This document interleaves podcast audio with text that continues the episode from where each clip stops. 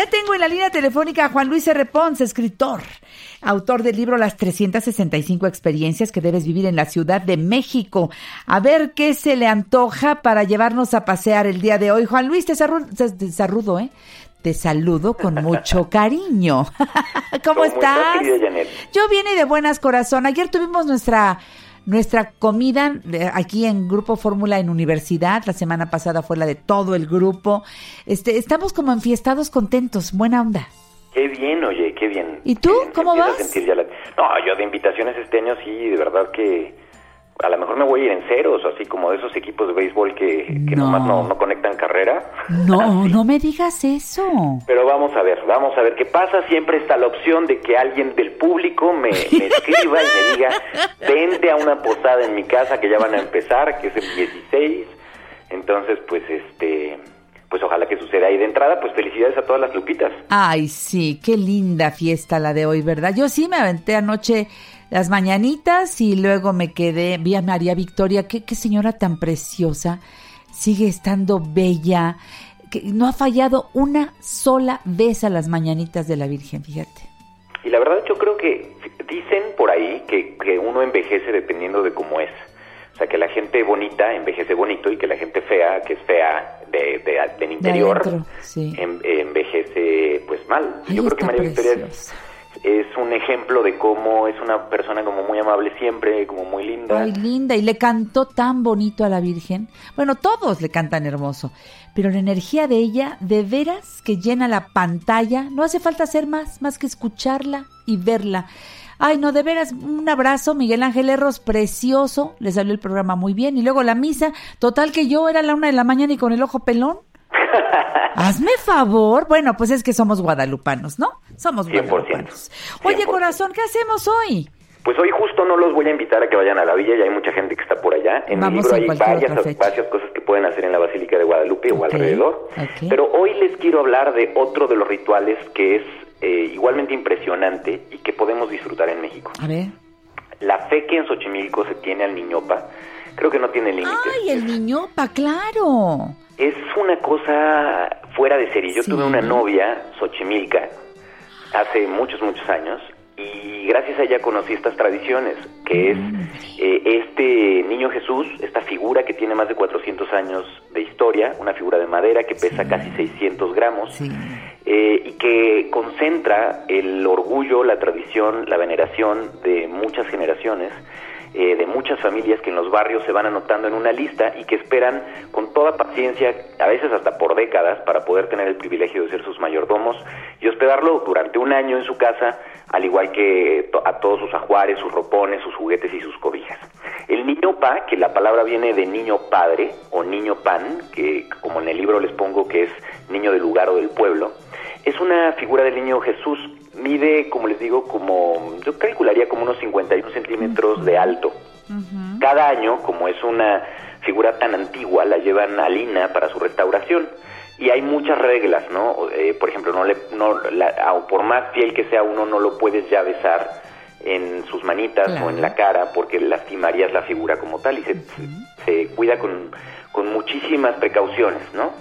Ahora, ¿por qué les estoy hablando del niñopa en estas temporadas? Porque ya estamos a punto de que comiencen las posadas en diciembre, que corren normalmente o tradicionalmente del 16 al 24 de diciembre, que se realizan tradicionalmente las posadas mexicanas, que es una de esas grandes, grandes tradiciones mexicanas que yo optaría porque no desaparezcan, porque no las perdamos. Y en Xochimilco, eh, pues se viven de manera muy especial. Los mayordomos le prestan al niño a una familia diferente que se va comprometiendo a organizar pues toda una fiesta totota. A mí lo que me muy sorprendido esa vez es que quien llega a tu casa debe ser alimentado gratuitamente. Imagínate que tú abres las puertas de tu casa y dices, bueno, el que llegue le vamos a dar de comer, quien llegue. Eso es algo que no ves ya, que no se ve con frecuencia. ¿no? Así es, no, pues bueno, y con la inseguridad menos, corazón. Y aquí, pues, es quien llega, le ofrecen barbacoa, le ofrecen carnitas, arroz, consomé, mole, lo que cada, que cada familia tenga, ¿no? Mm. Y, se calcula que ya son como, no sé, como en, yo, yo diría que ya deben pasar las dos mil personas por noche que llegan a cada casa. Ahora, la gente que nos escucha se preguntará seguramente por qué invierten tanto y trabajan todo el año. Porque todos ellos están convencidos que el niñopa los va a llenar de bendiciones o porque quizá han empeñado su palabra tras un milagro que les ha cumplido. Me parece formidable que en pleno siglo XXI podamos ver esta fe eh, tangible, ¿no? Eh, esta, este asunto de generar comunidad que es muy propio de los barrios de Xochimilco. Em, en el libro les pongo algunas cuentas em, de Facebook. Hoy les quiero dar particularmente una porque ya se publicó las, las fechas formalmente eh, y las familias que este año van a ser pues los anfitriones. Entonces, la primera posada, por ejemplo, va a ser en la casa de la familia Fuentes Lozano, en Santa María Tepepan. Eh, la familia Romero Morones va a seguir en la segunda, los nietos Góngora en la tercera, y así nos vamos hasta la adoración de los reyes, que va a cerrar en el barrio de Tlacuapa, en Xochimilco, con la familia Fernández Valderrama. Que se van organizando, ¿no? Y entonces se pone un cuadro, por ejemplo, donde dice de los tradicionales festejos religiosos que celebra la muy noble, muy leal alcaldía de Xochimilco y el barrio de la Concepción Tlacuapa, sepan todos el nombre de las familias que tendrán el honor de ofrecer una posada a nuestro amado Niño Dios. Se me hace una tradición realmente hermosa, muy propia de la Ciudad de México. Sí, señor. Y que, y que de verdad es asombroso la cantidad de personas que van acomodándose en, en, toda esta tradición y es toda una fiesta totota con música, con chinelos. Sí, sí. La lista para, para ser mayordomos es eh, larguísima. Eh, fíjate que la primera vez que yo tuve esta narración del Niñopa fue con Sebastián Berti, que en paz descanse. Él escribió un libro de tradiciones mexicanas. Lo recuerdo, sí, claro. Y Sebastián nos llevaba eh, eh, a través de la palabra y un día nos fuimos a transmitir a, a Xochimilco y vivir a la gente con qué devoción, con qué amor y lo que le cuesta a cada familia hacer todo lo que tú acabas de narrar también.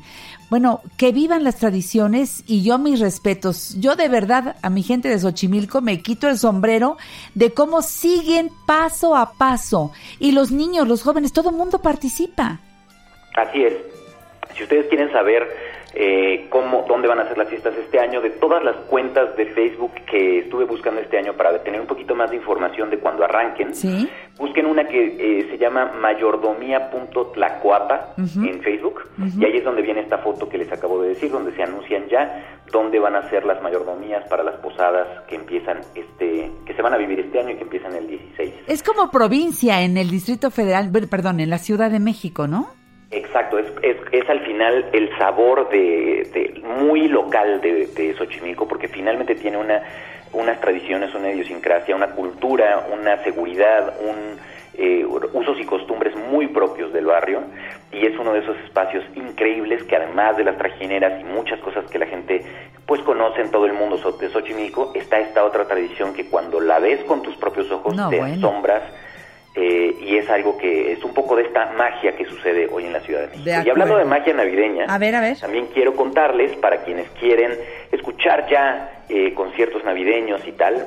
Hay un lugar que me parece que es un recinto formidable y que de pronto encontramos pretextos para poder eh, mira, lo que sea que suceda ahí, hay que ir. Y es el Palacio de Bellas Artes. Ay, que esta semana ha estado muy visitado. Exactamente. Aquí es mañana viernes y el domingo va a haber eh, probablemente los que van a ser los últimos conciertos, si entiendo yo bien, de la de la temporada de la Orquesta Sinfónica Nacional, eh, que traen un programa especial sobre Navidad. Entonces, si ustedes tienen eh, algo que quieren, están pensando en hacer para este fin de semana y que además quieren llevar a niños, por ejemplo, acercarlos hacia la música culta o de concierto, creo que es una gran opción para que además entren, conozcan este espectacular recinto Em, el programa incluye eh, varios coros del Oratorio de Navidad de Bach, a, Trumpeters Lullaby de Lirona eh, Anderson y Estampa Navideña Mexicana y Latinoamericana de Juan Duarte, además de varios villancicos tradicionales en los dos programas, tanto el del viernes como el del sábado. El viernes es a las 8 de la noche, eh, ahí en, en, el Palacio de Bellas Artes, y el domingo es a las 12.15 del día.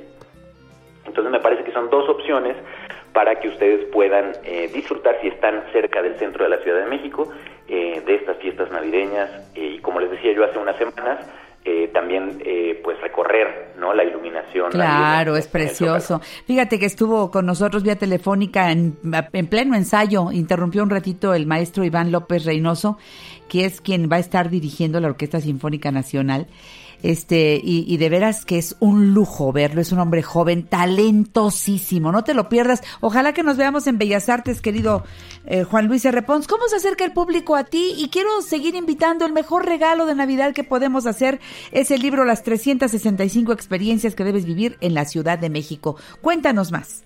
Sí, la verdad es que está en todas las librerías, también lo pueden encontrar para que llegue a su casa en Amazon y eh, pues es una manera de poder regalar algo que va a implicar todo un año de experiencias para conocer la ciudad o disfrutarla, eh, si es que ya vivimos acá y la conocemos, recordar qué experiencias hay, eh, cosas que probablemente no sabíamos, secretos de unos cuantos, gastronomía, bares, museos, galerías, cosas para hacer con niños. Es un regalo, la verdad. Es un regalazo. Muy, Amo este libro. ¿Y tus redes sociales, Juan Luis? Me encuentran en arroba 365 experiencias, que son las redes del libro, o me encuentran en arroba Juan Luis R. Pons, P-O-N-S, en Instagram y en Twitter. Y tu página 365experiencias.com, 365 con número. Hasta la próxima semana, corazón. Pásalo muy bien. Un abrazo. Juan Luis R. Pons en La Mujer Actual. Me voy al corte, regresamos.